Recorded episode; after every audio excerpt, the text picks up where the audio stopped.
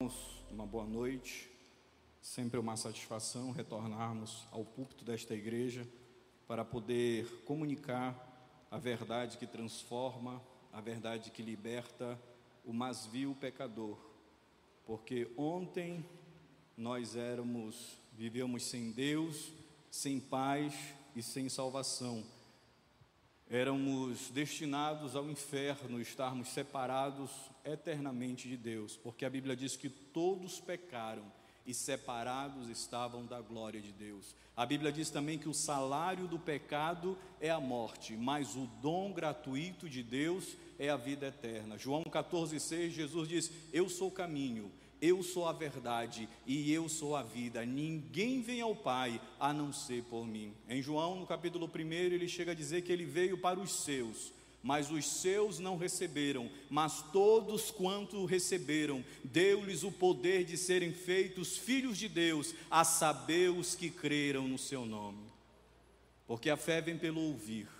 E ouvir a palavra de Deus. E você está no melhor lugar que você poderia estar Alguém pode pensar que o melhor lugar que ele poderia se encontrar seria Porta Lauderdale, lá em Miami. Eu quero te dizer que não é lá. Não. O melhor lugar para você estar é aqui hoje, porque aqui está a presença do Senhor. E aonde Jesus está, algo de extraordinário sempre acontece. Pastor Márcio, né? Pastor Márcio está ali na porta. Sempre que alguém disser assim para o senhor, pastor, é, Paulo diz que não é por obras para que ninguém se glorie. Nós somos salvos porque é um dom de Deus. Paulo está certo. Aí você olha para Tiago, como foi lido aqui, Tiago diz: a fé sem obras é morta. Aí alguém lê esses dois versículos e diz assim mesmo: a Bíblia está entrando em contradição. Não existe uma unidade na Bíblia, parece que existe uma diversidade de pensamentos, eles estão em divergência. Um diz que só precisa de fé e não precisa de obras. Paulo está falando isso. E é verdade. Tiago vem e diz: não, só fé não é suficiente, é necessário obras. E como o pastor Márcio pode sair dessa encruzilhada? Simples. Quando Paulo ele fala de que a salvação é pela fé e sem obras, Paulo está falando da nossa justificação diante de Deus. Diga assim, da nossa justificação diante de Deus. Porque Deus ele não precisa ver as minhas obras.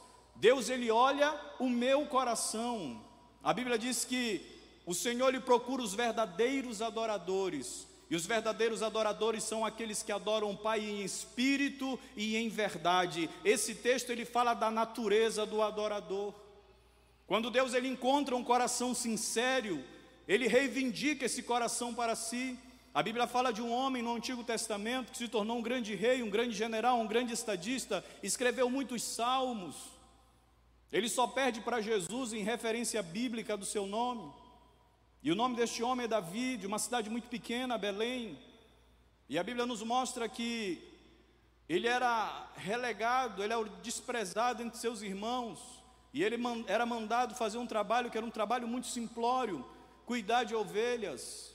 E ele ficava no sereno com as ovelhas, ele ficava no calor do deserto com as ovelhas, ele enfrentava a sede do deserto com as ovelhas, ele enfrentava ah, os perigos do deserto com as ovelhas. Tanto que um dia veio um leão, ele teve que vencer um leão, veio um urso, ele teve que matar um urso. Ele caminhava os caminhos da Palestina, íngreme, descendo as montanhas, ao lado de abismos. Ele corria perigo com as ovelhas. Mas um dia Deus olhou para o coração daquele homem, e a Bíblia diz que Davi foi achado um homem segundo o coração de Deus. E é por isso que ele pega a sua caneta inspirado. Davi era um músico, como, tantos músicos que nós temos aqui na nossa igreja. E ele começa a lembrar deste período do deserto, dos enfrentamentos, e ele disse: Eu já sei, Deus ele é meu companheiro de jornada. Deus ele sempre esteve comigo, sempre foi meu companheiro, e ele diz: "O Senhor é meu pastor e nada me faltará. Deitar-me faz em verdes pastos, guia-me mansamente às águas tranquilas, refrigera minha alma, guia-me pela vereda da justiça por amor do seu nome. Ainda que eu ande pelo vale da sombra da morte, não temerei mal algum, porque tu estás comigo. A tua vara e o teu cajado me consolam." Sabe dentro da teologia, a gente diz que não tem como definir Deus. E isso é verdade. Porque Deus é um ser infinito e nós somos finito. O dia que eu pudesse definir Deus, ele deixa de ser Deus. Porque o que caracteriza ele como Deus é porque ele é supremo, ele é inesgotável, ele é indefinível. Mas eu posso perceber Deus. Davi percebia ele como um amigo, como alguém que estava próximo dele. Não sei como você percebe Deus nesta noite, mas eu quero te dizer que Ele está aqui neste lugar, pois onde houverem duas ou mais pessoas reunidas em Seu nome, ali Ele se faz presente, e aonde Jesus está, algo de extraordinário sempre acontece. Quero vos falar sobre eu, um agente de transformação.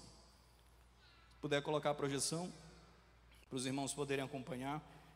Quero falar uma análise à luz da Bíblia do papel social da igreja com base em Romanos 12.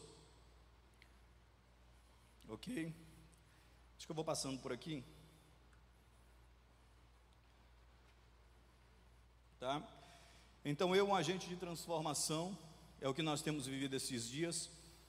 E aqui atrás de mim você pode comparar e ver que hoje nós vivemos um cenário, que é este cenário, um cenário de corrupção, algo que você vê nos telejornais, algo que você lê nos jornais impressos, você tem acesso à internet, você conhece todos os níveis de corrupção, seja aquelas corrupções que a gente acha que é bem pequenininha, como furar fila, como desviar energia elétrica, desviar a água, como usar a carteirinha de meia passagem de outra pessoa, né? Isso é corrupção. Como a, a compra de DVD piratas e como corrupções mais escabrosas que envolvem milhões e milhões de negociatas em diversas formas. Nós vivemos também a questão da idolatria, a idolatria em diversos níveis, seja a idolatria a nível religioso, institucional, seja aquela idolatria pessoal. Quando eu começo, porque idolatria nada mais é do que é, tirar ou deixar de dar a verdadeira glória àquele que é merecedor, que é o Senhor Deus. Então, quando eu começo a idolatrar algo, a minha carreira, muitas vezes a minha profissão, uma meta que eu tenho para alcançar, uma pessoa, ou até mesmo um tipo de roupa. Então, isso são formas de idolatria. Nós vemos também a violência, como foi citado aqui, violência doméstica, violência em diversas esferas, a violência é, física, a violência psicológica. Então, você enfrenta muitos níveis de violência, os assédios morais dentro das instituições, das corporações, são formas de violência. A violência como uma forma de supremacia de força, muitas vezes com um pai que não sabe dar a devida repreensão, o limite das correções, a discrepância entre o mercado de trabalho e a qualificação. Né? Foi citado aqui que a igreja vai oferecer uma oportunidade de orientação, isso é muito bom. Faça, participe, porque isso é uma realidade dos nossos dias. A secularização quando você tem, e você deve entender secularização como uma institucionalização da fé, quando muitas vezes alguém se torna ou pensa que ele é detentor da fé, ou tem um direito sobre a fé, ou que Deus deve funcionar ao seu bel prazer. E isso não é dos nossos dias, nós encontramos exemplos bíblicos disso. E um grande exemplo que eu coloco é o próprio exemplo de Jonas, né, no livro do Antigo Testamento, você vai encontrar isso. Jonas, quando o Senhor diz: Olha, Jonas, sai ah, da tua terra e vai ministrar a palavra em Nínive, Jonas vai para outro lugar. Mas Jonas ele não faz isso simplesmente por leviandade, é porque Jonas ele se sentiu um patriota e como o povo para o qual Deus havia enviado para levar a palavra de restauração, era um povo que perseguiu o povo de Israel, ele pensou: eu não vou levar a palavra, eu vou me negar, eu vou deter aqui o conhecimento, e com isso vem o juízo de Deus sobre eles.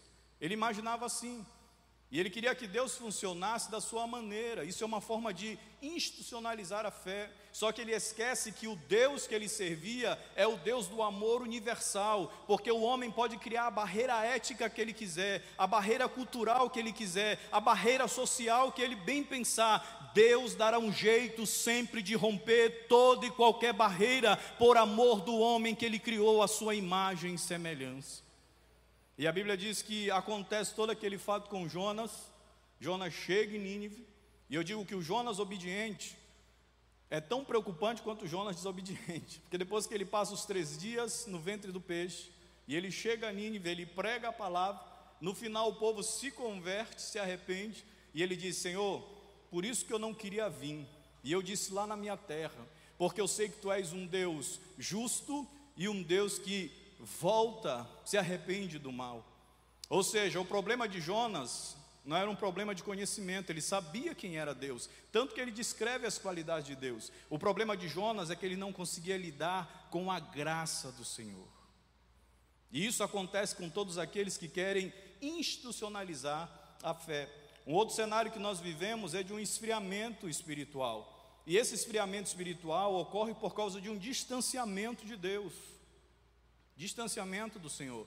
Quando você olha para Mateus capítulo 11, que nos fala daquele quadro de João Batista preso, ele está preso, detido, ele chama seus discípulos e diz assim: Olha, ide até Jesus e pergunte se ele é realmente o Messias ou se temos que esperar outro. Aí você diz: Mas como é que pode isso? Algo paradoxal, algo contraditório. Se ele mesmo, lá no capítulo 3 de Mateus, disse: Eis o Cordeiro de Deus que tira o pecado do mundo, como é que agora, no capítulo 11, ele chama os discípulos e diz assim: Ide, vê se é ele mesmo, ou se temos que esperar outro? Porque quando você lê o texto com calma, você ouve é, é, o escrito, o autor bíblico, ele diz assim: enquanto ele estava preso, ele ouviu falar das obras de Jesus. É porque João Batista ele tinha uma perspectiva de Jesus, uma perspectiva do Messias. E quando o Messias vem de uma forma aparentemente diferente daquilo que ele imaginava, ele entra em conflito. Jesus realiza milagres, mostra para os discípulos dele, diz: Olha, ide contai para João. E ele chega no finalzinho do texto assim: Bem-aventurado todo aquele que não encontra em mim motivo de tropeço. Será que alguém pode encontrar em Jesus motivo para tropeçar, para cair, para entrar em crise de fé? Por que, que muitos crentes nos dias de hoje, cristãos, entram em crises de fé? Muitas vezes caminharam uma jornada cristã e de repente, diante de uma situação, de uma adversidade, ou algo que não foi da maneira como ele imaginava, ele começa a se questionar, começa a questionar Deus e tudo aquilo que Deus já fez por ele é porque foi ensinado a esta pessoa um Cristo que não é o Cristo bíblico. Todos aqueles que caminham ou seguem um Cristo que não é o Cristo das sagradas Escrituras, eles têm tendência a entrar em crise de fé, porque quando o Senhor, você conhece o verdadeiro Cristo da Bíblia Sagrada, você vai compreender que ele disse: No mundo tereis aflição, tendes bom ânimo, eu estou convosco todos os dias, até a consumação dos séculos. Você crê nisso? Diga amém. Então, qual seria a solução para todo esse cenário? A solução que nós vamos encontrar é o que está em Romanos, no capítulo 1. E o Romanos capítulo 12, verso 1 e verso 2. Você pode acompanhar aqui no slide, está na versão, nova versão internacional. Portanto, irmãos, rogo-lhes pela misericórdia de Deus que se ofereçam em sacrifício vivo, santo e agradável a Deus, este é o culto racional de vocês. E o texto seguinte, deixa eu ver se passa aqui. Versículo 2. Acho que travou. Versículo 2 diz assim: Não se amoldem ao padrão deste mundo mas transformem-se pela renovação da vossa mente, para que sejam capazes de experimentar e comprovar a boa, agradável e perfeita vontade de Deus. Queridos, neste texto de Paulo, se depois vocês conseguirem colocar o terceiro slide, tá? Eu direto.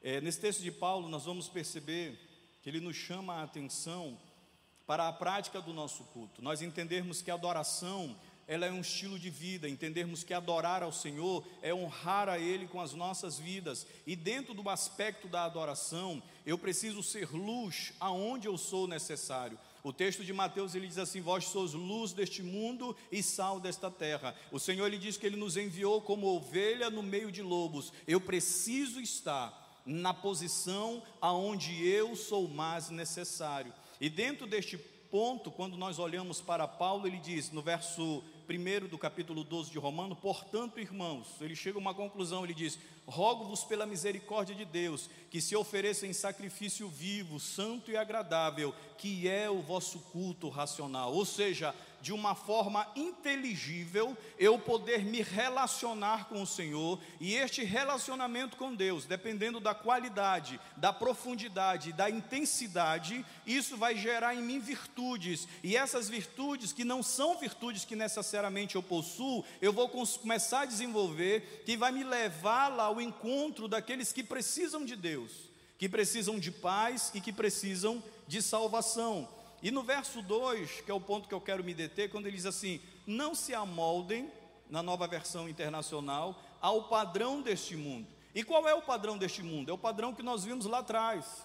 É o cenário que eu expus para vocês. É interessante que a palavra mundo aqui não é cosmos, né? O grego ele usa cosmos e usa aion. Quando ele usa cosmos, ele está falando deste mundo físico, da realidade geo, geográfica, daquilo que nós estamos vendo. Quando ele fala aion, ele está falando do sistema de vida vigente, um sistema de vida vigente que é totalmente dissociado da vontade do Senhor, um sistema de vida decaído, que está debaixo do jugo do inimigo de Deus e do inimigo do povo de Deus, que é o inimigo de nossas almas. Mas quando eu como cristão, que sou luz deste mundo, que sou sal desta terra, que sou enviado como ovelha no meio de lobos, eu chego lá, eu consigo impactar com a minha vida e transformar esta realidade. Por isso que eu posso ser um agente de, trans, de transformação aonde eu estiver, na minha família, no meu ambiente de trabalho, na minha vizinhança, aonde eu for, porque a glória de Deus habita em mim.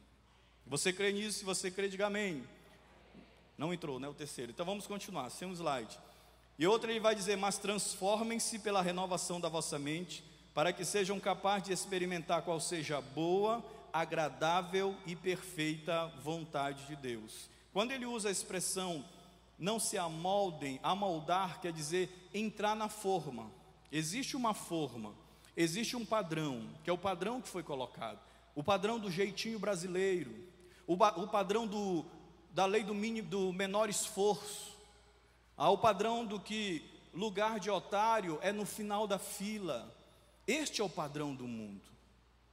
É o padrão de querer sempre tirar vantagem, de que aquele que é mais forte consegue oprimir o mais fraco e lograr vantagem com isso. Este é o padrão do mundo. Mas o texto de Paulo ele diz: não se amoldem, não entrem na forma do mundo, não sigam este padrão. E como é que eu posso fugir desta realidade? Se eu cultivar um espírito inconformado. Diga comigo, cultivar um espírito inconformado. Eu não posso me conformar, queridos, com a discrepância que existe.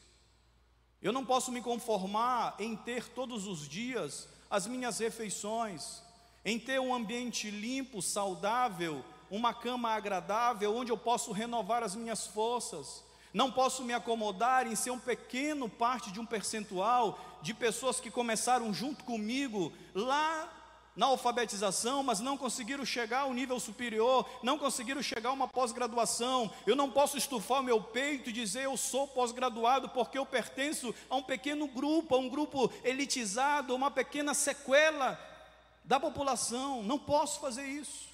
Eu tenho que ter um espírito inconformado, de olhar para aquele que está numa posição socialmente inferior, chegar até ele, estender minhas mãos e dizer: se o Senhor fez por mim, Ele pode fazer por ti, o que depender de mim, eu posso te ajudar. Você crê nisso? Você é esse agente de transformação. Você pode fazer isso no teu ambiente, aonde você está, mas para isso você precisa cultivar um espírito inconformado. Ontem, quando nós voltávamos, que o pastor Márcio citou aqui, nosso querido João, que está por aí, existem muitos João, Joãos no mundo, mas Galúcio só tem um, eu digo sempre para ele isso. Nosso querido João, ele expressou o sentimento do seu coração de forma tão profunda, e no final ele disse assim: Eu oro para que Deus não deixe vocês dormirem, e vocês sejam sempre incomodados, a agirem desta forma. O que o João quis dizer foi justamente isso: cultive sempre um espírito inconformado. As pessoas vão dizer: você não passa disso, o teu lugar é esse, você está limitado, você está fadado a isso. Negativo. Jesus morreu por ti na cruz do Calvário. Se você ainda não está na posição que Deus deseja para você, a culpa não é de Deus, a culpa sempre é nossa.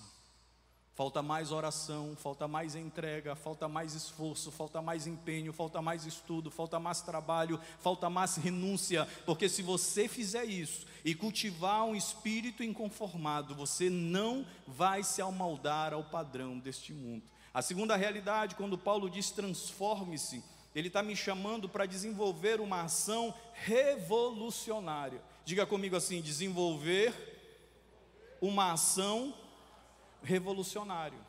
Porque a prática cristã, irmãos, a prática da vida cristã é justamente isso. É uma ação revolucionária, tem que ser uma, uma ação radical e tem que ser uma ação libertadora. Prática cristã é isso. Prática cristã não é simplesmente rituais, repetição de rituais, práticas e práticas ao longo de muitos anos.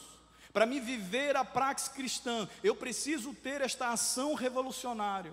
Eu preciso viver uma ação radical e eu preciso viver uma ação libertadora. Foi isso que Jesus fez. Ele veio ao mundo, imagina Deus se humanizar, se limitar, vir e viver como nós. Dentro do paganismo, a prática sempre era: o paganismo criava uma escada e você deveria fazer algumas observações religiosas, algumas práticas religiosas, para você poder subir degrau a degrau e atingir a divindade. No cristianismo é diferente. No cristianismo é Deus que está lá em cima. Ele olha para a terra e vê que eu não tenho condições de chegar lá por mim mesmo. Ele esvaziou-se a si mesmo, tomou a forma de homem, humilhou-se neste mundo e morreu numa cruz para que eu tenha a possibilidade de chegar até Ele. Existe algo mais radical do que isso? Não tem. Isso é prática cristã. E eu preciso desenvolver uma ação revolucionária. E ação revolucionária é isso. É começar em 130 cestas, né, pastor? Passar para 200. E agora chegar em 500. Eu já estou preocupado com a Valéria. Ela está me olhando aí. O carro dela não cabe mais. tem que ser um caminhão, tem que mudar de carro. E quando Paulo ele diz assim, a terceira recomendação de Paulo, pela renovação da sua mente. Paulo ele me chama para ser dominado por uma nova mentalidade. Eu tenho que ter uma nova mente. Queridos, nós somos aquilo que nós pensamos. Lá em Êxodo capítulo 19, quando o povo sai do deserto, eles estavam 400 anos presos, gerações após gerações, eles são libertos por Moisés, eles atravessam o Mar Vermelho, eles recebem a tábua dos Dez Mandamentos lá na península do Sinai, e agora eles estão caminhando no deserto de Cádiz, rumo a Moabe, rumo à terra prometida. Aí o Senhor diz para eles assim: Olha, vocês são para mim uma nação de reinos e sacerdotes. Aí eles entraram em parafuso, entraram em confusão. Como é que pode? Por quê? Porque a mentalidade que eles têm de rei e sacerdote foi aquilo que eles aprenderam lá no Egito. Os sacerdotes, eles eram segundo nível dentro da estratificação social, viviam em casas suntuosas, usar a expressão casa é muito é, pueril, né? Era um verdadeiro palácio, servos, roupas, indumentárias e tudo mais. E quando o Senhor diz assim para eles: vocês serão uma nação de reino e sacerdote, aí eles olham para eles todos maltrapilhos, com fome, andando no deserto, suado, cheio de poeira. Diz: mas como que nós poderemos ser reinos e sacerdote para Deus? Um problema de mentalidade. Quando eles vão entrar na terra prometida, Moisés chama os dez espias e vão olhar a terra lá. Um grupo retorna, entre eles está Josué e Caleb. E eles disseram: Nós não temos como entrar lá, nós não temos como vencer, aqueles homens são gigantes, nós somos como gafanhotos, uma mentalidade de gafanhoto. Tem gente que tem mentalidade de gafanhoto, Pensa só que acontece coisas boas com o outro, é só o outro que pode ascender socialmente, é só o outro que pode melhorar, é só o outro que pode vencer, é só o outro que pode chegar na terra prometida. Hoje o Senhor te trouxe aqui para que você tenha uma mente dominada pela presença do Senhor, que a sua mente seja renovada pela presença do Senhor. Porque a Bíblia diz que maior é aquele que está conosco do que aquele que está no mundo. A palavra do Senhor diz que a minha palavra estiver em vós e vós estiverdes em mim, pedireis o que quiseres e vos será feito. Existem promessas na palavra do Senhor, encharque a sua mente com a palavra de Deus, e as pessoas podem dizer o que quiser, isso não irá te contaminar. 1 João, no capítulo 2, verso 7, diz que nós temos que ser banhados, ungidos pelo Espírito Santo. E a ideia da palavra ungir no original, no grego, é porque eles pegavam um utensílio, geralmente era um vaso, e como os vasos precisavam ser reaproveitados, porque eram utensílios muito caros, antes de colocar qualquer substância dentro, eles passavam uma gordura, um óleo por dentro. É a mesma ideia de untar. Quando a mulher vai fazer o bolo, né, as pessoas que trabalham com confeitaria passam a gordura para que quando não grude na, na parede. Quando a palavra do Senhor diz que nós somos ungidos pelo Espírito Santo, é porque nós somos banhados no Espírito Santo. A presença de Deus está em mim e eu posso transitar no mundo e o pecado não gruda mais em mim. O pecado não gruda mais em você. Você crê nisso? Então fique em pé no nome de Jesus.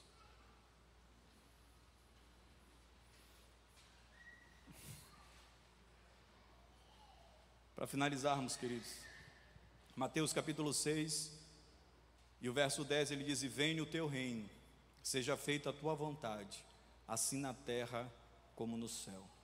Essa expressão reino de Deus no original, basileu tuteu, quer dizer que o reino de Deus ele tem as características do seu próprio Criador. E o reino de Deus é um reino de paz, é um reino de amor, é um reino de justiça. Que nós possamos entender o que diz Lucas no capítulo 17, o verso 20, o verso 21, que diz da seguinte forma: certa, certa vez, tendo sido interrogado pelos fariseus sobre quando virá o reino de Deus, Jesus respondeu: O reino de Deus não vem de modo visível, e nem se dirá, ele está aqui ou lá, porque o reino de Deus está entre vocês. O reino de Deus não é uma instituição. O reino de Deus não é uma personalidade. O reino de Deus é quem? Quando ele diz o reino de Deus está entre vocês, quem era que estava entre eles naquele momento? Era o próprio Jesus. Ele é o reino de Deus. Ele diz: Porque o reino de Deus, Lucas capítulo 17, verso 20 e 21 Certa vez, tendo sido interrogado pelos fariseus, quando virá o reino de Deus? Jesus respondeu: O reino de Deus não vem de modo visível, e nem se dirá está aqui ou está lá, porque o reino de Deus está entre vocês. O reino de Deus está aqui entre nós. João, no capítulo 1, quando ele tem a revelação na ilha de Pátimos, ele vê os sete catiçais e vê um homem vestido de branco, que seus cabelos são como cacho de palmeira, seus olhos são como chama de fogo, seus pés são como o bronze reluzente, e sua voz é como a voz de muitas águas, e ele caminha no meio dos catiçais. O reino de Deus está entre nós. Jesus está do teu lado aí nessa hora. Jesus está caminhando, toca nele neste momento, feche teus olhos. Você chegou enfermo aqui, Isaías 53 diz: Ele levou sobre si as nossas dores e enfermidades, e pelas suas pisaduras nós fomos sarados. Você chegou atormentado. Apocalipse Atos capítulo 10 diz que Jesus veio ao mundo para desfazer as obras do diabo. Apocalipse capítulo 1, você está com medo da morte, com medo da pandemia, de tantos problemas. Apocalipse 1 diz assim: Eu tenho em minhas mãos a chave do inferno e da morte.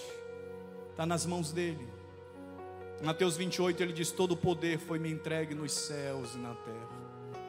Que venha o teu reino, que o reino de Deus possa vir sobre nós, que o reino de Deus possa estar conosco, que possamos ter esta atitude e entendermos que fomos chamados para fazer a diferença. Essa é a responsabilidade social da igreja. É olhar nos olhos daquele que precisa e dizer: Eu vim trazer o amor de Deus em forma de uma cesta básica. Eu vim trazer o amor de Deus na forma de um presente. Eu vim trazer o amor de Deus na forma de um copo de água gelada. Eu vim trazer o amor de Deus na forma de uma oração. Eu vim trazer o amor de Deus na forma de um abraço.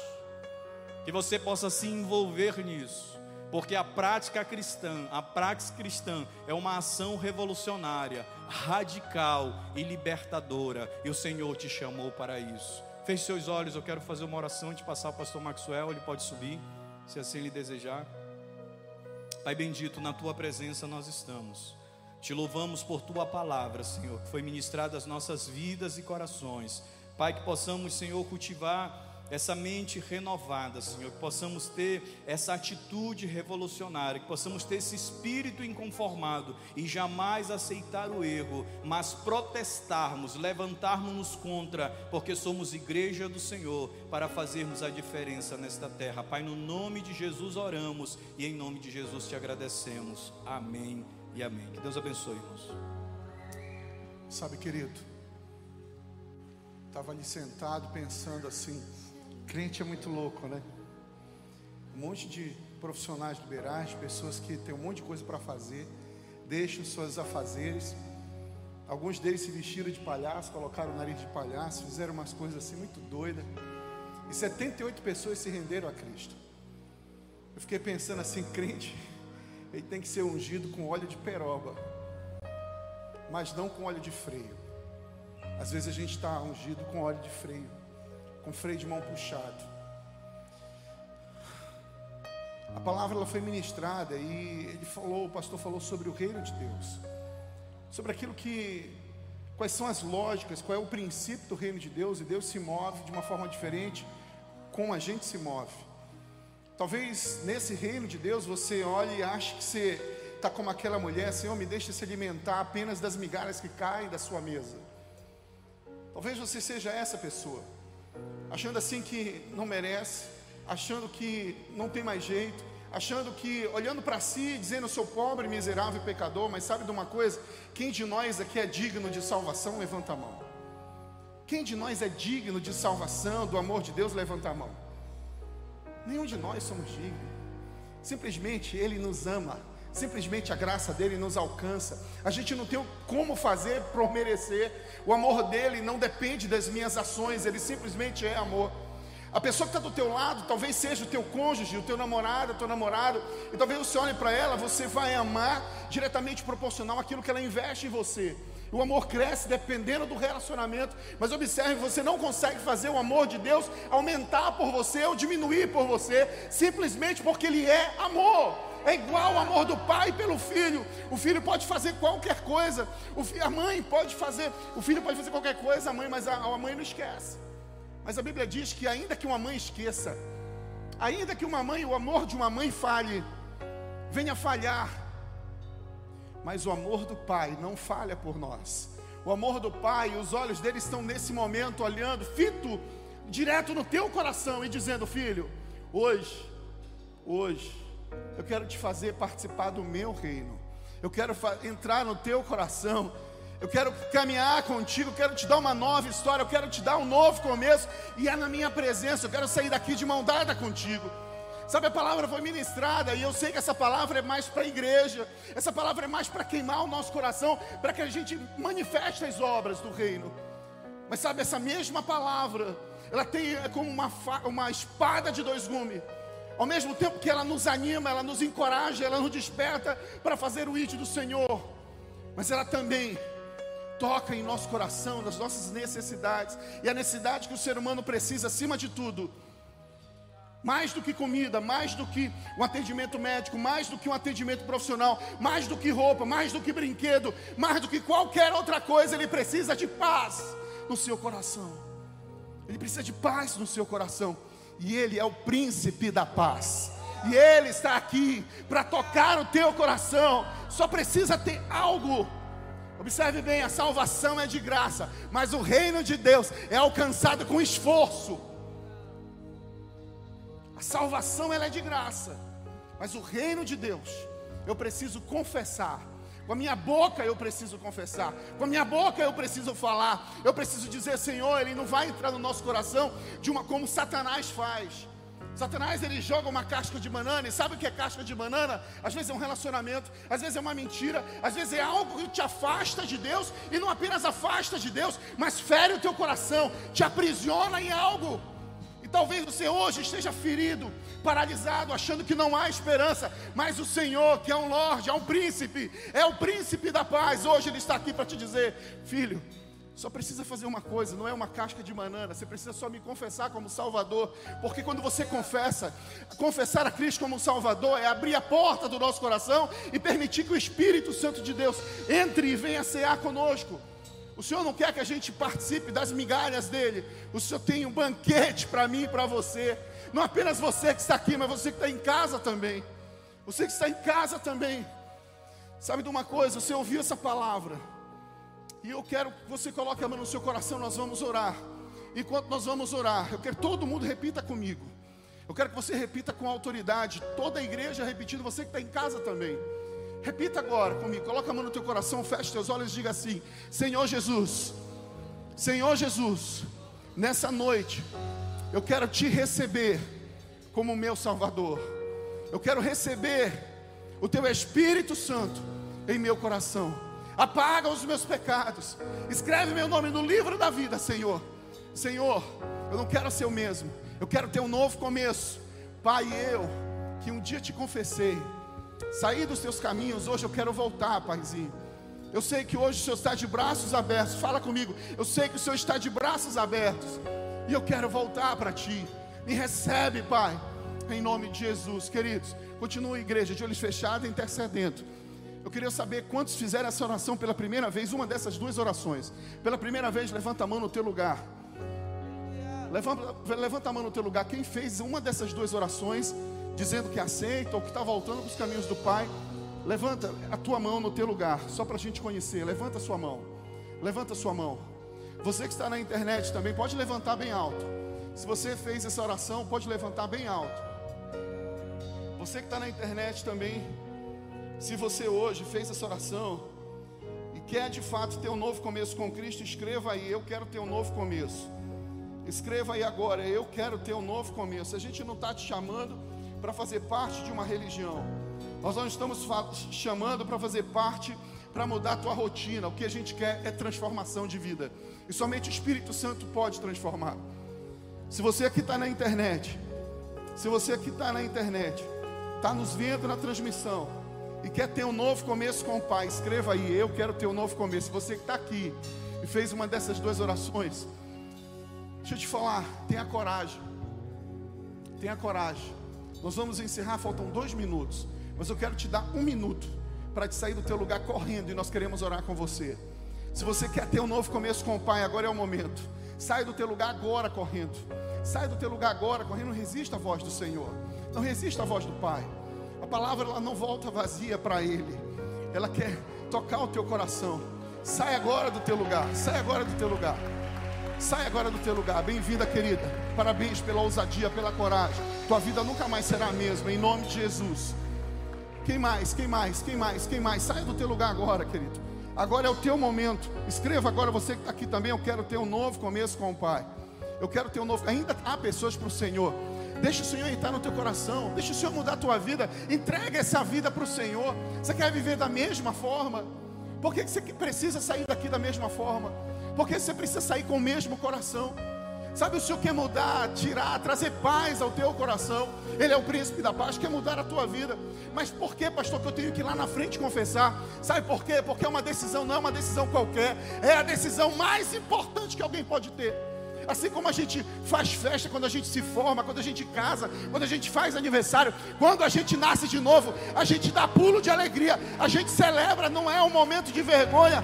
Glória a Deus, mais uma pessoa para o Senhor. Não há um momento de vergonha, há um momento de celebração. Então quero te encorajar. Nós não queremos te expor, não é esse o objetivo. Nós queremos é abraçar você. Nós queremos celebrar pela tua decisão. Aleluia. Aleluia. Se ainda há mais pessoas, corre para cá, querido. Corre para cá. Estenda suas mãos para cá. Estenda suas mãos para cá e nós vamos orar. Se ainda a pessoa pode correr, pode correr que ainda dá tempo. Corre que ainda dá tempo. Glória a Deus. Está vindo mais gente, está vindo mais gente, está vindo mais gente, está vindo mais gente. Glórias a Deus. Mas aqui na internet também, se você quer ter um novo começo com o Pai, esse é o teu momento, querido. Escreva aí. É a forma de você vir aqui na frente. Eu quero ter um novo começo. Escreve aí que nós queremos orar por você. Glórias a Deus. Estenda suas mãos para cá, querido. Glórias a Deus. Pai, nós queremos, Senhor, nesse momento, consagrar essas vidas que hoje decidiram por te aceitar como único e suficiente Salvador. Essa decisão, Senhor, ela não foi emocionada. Essa decisão, Senhor, não foi promovida por nós. Deus, foi o teu Espírito Santo é que comove, é que convence o homem do pecado e do juízo. E ao vir aqui na frente, eles estão te confessando como único e suficiente Salvador. Tu és o único e suficiente Salvador porque tu és 100% Deus e 100% homem. Tu levou sobre ti as nossas dores, tu levou sobre ti, Senhor Jesus querido, as nossas limitações, e o teu sangue que purifica de todo pecado, ele apaga as transgressões, ele apaga os pecados e toda a condenação que estava sobre eles Senhor, hoje for anulada, e eu quero cancelar no mundo espiritual toda a legalidade que foi gerada através da vida deles até agora. Senhor, hoje eles têm um novo coração, uma nova vida, são novas vidas para ti, Senhor. Escreve seus nomes no livro da vida, apaga, só coloca no mar do esquecimento os pecados, Senhor. E essa nova vida, nós queremos também caminhar com eles queremos, Deus, celebrar com eles, queremos, Senhor, mostrar tua palavra, caminhar, discipulando, Senhor, até tu voltares na glória, e juntos nós celebraremos, te adoraremos, Pai. Em nome de Jesus, nós nos comprometemos como igreja em discipular, em amar, em caminhar juntos. Assim e te bendizemos. Em nome de Jesus e todos dizem. Vocês que vieram aqui na frente, presta bem atenção. Vem aqui rapidinho. Vocês que vieram aqui na frente, olha para mim, olha para mim. Olha para mim. Vocês que vieram aqui na frente, a decisão de vocês não é qualquer decisão. Foi uma decisão tão importante que a gente faz festa aqui, mas há uma festa lá no céu. E a família de vocês cresceu. Nós estamos muito felizes pela decisão de vocês. Mas eu queria contar no 3, e no 3 eu quero que vocês olhem para receber com alegria essa igreja, que hoje vocês fazem parte dessa família. E eu sei, não apenas a festa aqui, mas a festa no céu. Hoje o Senhor está celebrando pela vida de vocês. Um, dois, três. Pode virar e receber o, o aplauso, o abraço desta igreja. Glória a Deus. Glória a Deus, glória a Deus, glória a Deus, glória a Deus, glória a Deus. E a graça do Senhor Jesus, o amor de Deus, a comunhão e a consolação do doce Espírito Santo do Senhor, seja com a sua casa, seja com a sua família seja com você nessa semana e que essa semana seja extraordinária, que você viva para a glória de Deus, que os teus relacionamentos sejam para a glória de Deus, que o seu trabalho, a sua empresa seja para a glória de Deus, que a sua vida seja para a glória de Deus. Até a próxima, queridos. Vão em paz. Deus abençoe.